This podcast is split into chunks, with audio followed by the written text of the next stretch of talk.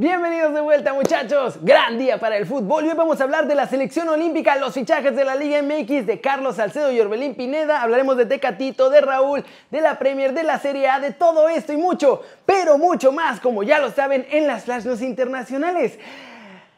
Intro papá.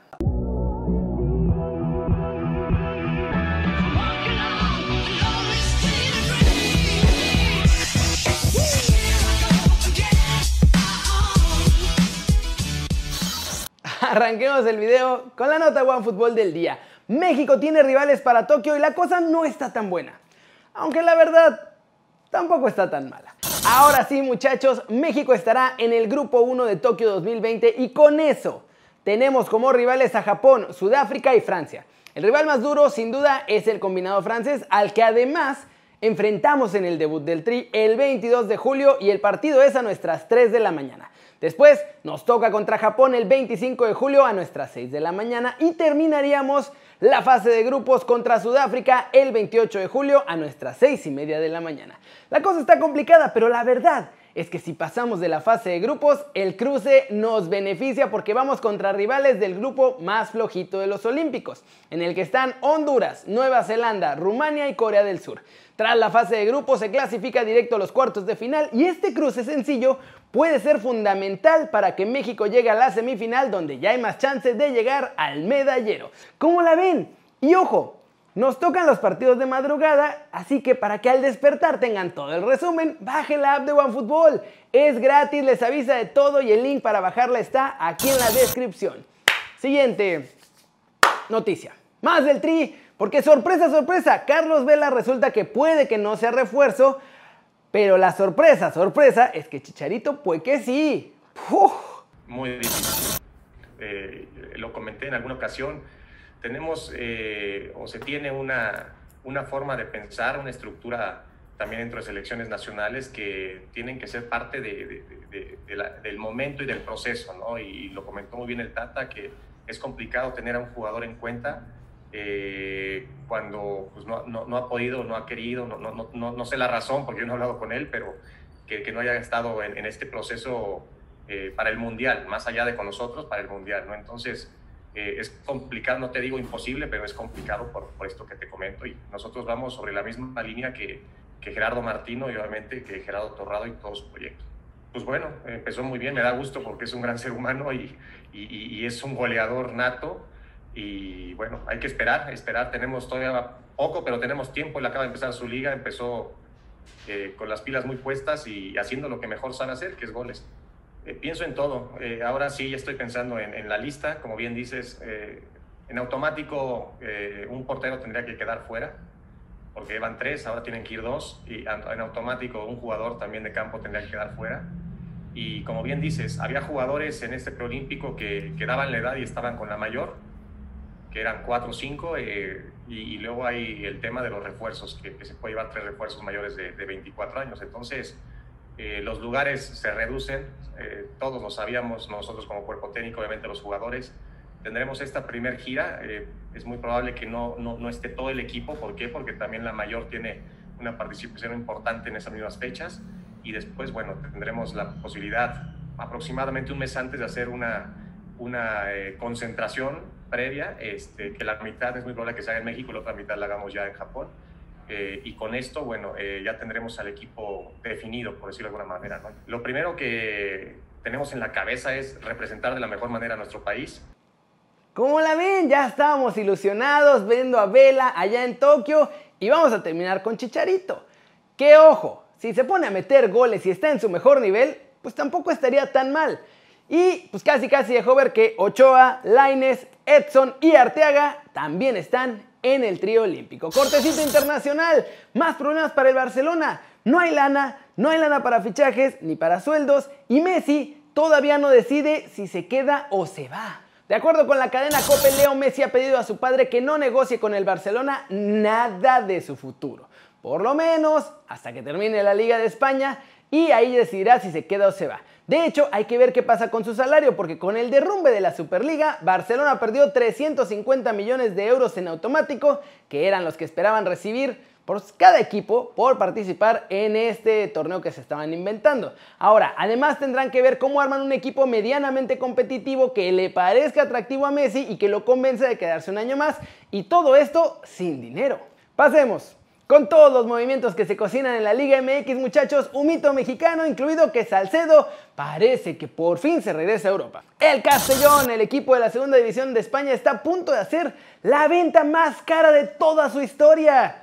América va a ser válida la opción de compra de mi muchacho Álvaro Fidalgo, que no ha hecho mucho, pero lo van a comprar y pagarán un millonzote de euros por el español. Rayados está buscando el fichaje de Duban Vergara, extremo de 24 años que juega en el América de Cali. Con el equipo de los Diablos tiene 3 goles en 10 partidos esta temporada y ha sido titular en menos de la mitad de los juegos. No tiene mucha buena pinta. Carlos Poblete, el director deportivo del Puebla, no descartó que va a llegar una oferta por Santiago Ormedeus. Se ha destapado, lo sabemos, en los últimos dos torneos, está siendo protagonista de la franja en este Guardianes 2021, así que mi muchacho Ormedeus podría tener un nuevo y mejor club a partir del verano. Y finalmente movimientos en Tigres porque Carlos Salcedo junto con su agencia 11 Sports ya le transmitieron a la directiva felina su deseo de ser traspasado al fútbol europeo. Los Tigres están esperando que le lleguen con una oferta formal para ya analizarla, pero la salida de uno puede ser el freno de otro, porque los de la Autónoma quieren a Orbelín Pineda, que también pertenece a Once Sports, y quieren usar la salida de Salcedo pues, para ver si pueden hacerse con Orbelín. Como ven, va a estar interesante esa negociación porque Orbelín también se quiere ir a Europa. Así que hay que ver en qué acaba todo esto. ¿Ustedes quién prefieren que se vaya a Europa si tuviera que ser uno solo? ¿Salcedo o a Orbelín? Y vámonos, muchachos. ¡Vámonos! Con el resumen de los mexicanos en el extranjero, logrando todo.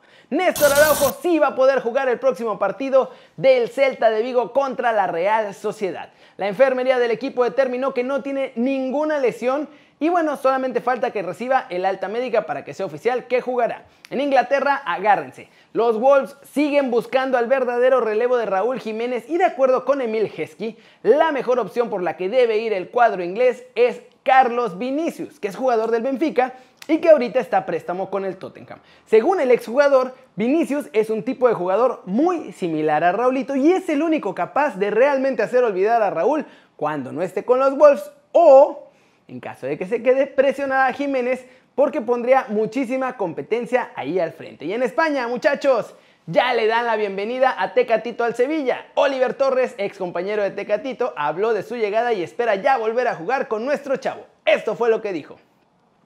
Corona es un jugador que me gusta y admiro mucho. Representa un fútbol que es alegría y valores. Como volante central es increíble poder tener un jugador como Corona, que siempre busca espacios para tener el balón. Estoy feliz de poder volver a jugar con él en el futuro porque fue un placer anteriormente. Y muchachos, en España también. Efecto Laines.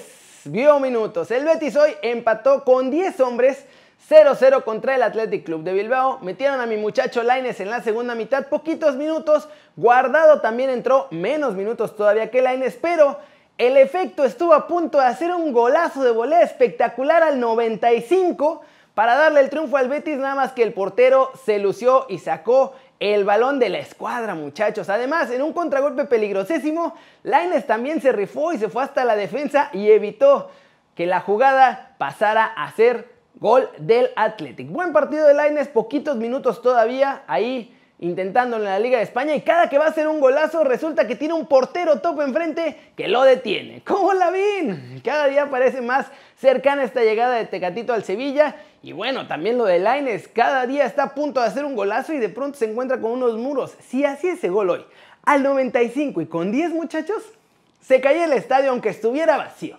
Y la pregunta del día la voy a hacer de Laines. ¿Qué tiene que hacer ahora Diego para ser titular? Ha estado demostrando en cada partido duro en el que ha tenido que entrar que tiene nivel para ser titular, pero todavía no lo gana. ¿Qué tiene que hacer? Flash News, Robert Lewandowski volvió a entrenar con el Bayern Múnich en la ciudad deportiva y podría reaparecer ya este mismo sábado contra el Main 05 después de un mes de baja por una lesión en los ligamentos de la rodilla derecha. De acuerdo con Footy Headlines, hay una nueva camiseta ya del Manchester City de local para la temporada 2021 y tendrá serigrafiado el minuto y el segundo del mítico gol del Kun Agüero que le dio al equipo su Premier League en 2011-2012 y será la camiseta homenaje de su despedida.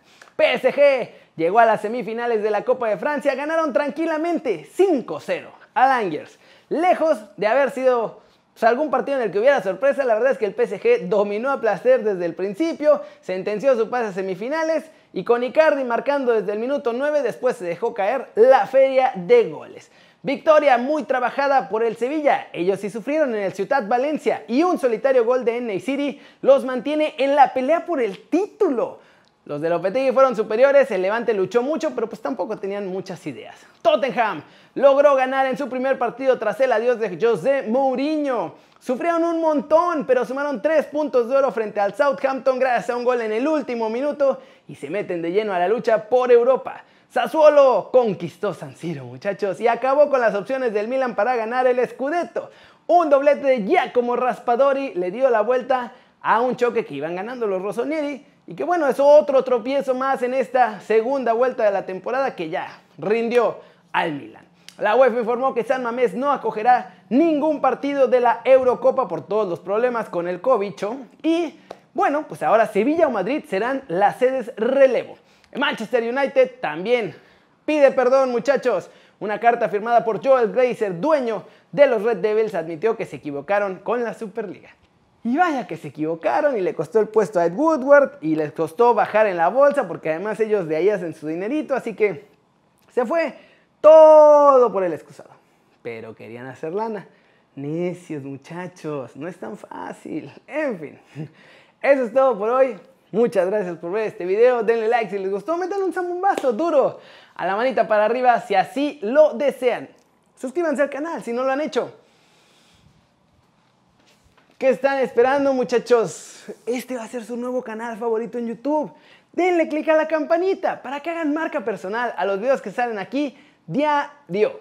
Yo soy Kerry y si quieren saber qué pasa con el futuro del Chucky, se va, se queda en Napoli, qué va a pasar con Gennaro Gattuso y todo eso, vayan a ver desde la redacción de hoy porque estuvimos con Sabrina Uccello, corresponsal que cubre al Napoli todos los días ahí y nos contó todos los secretos. Así que los veo muchachos.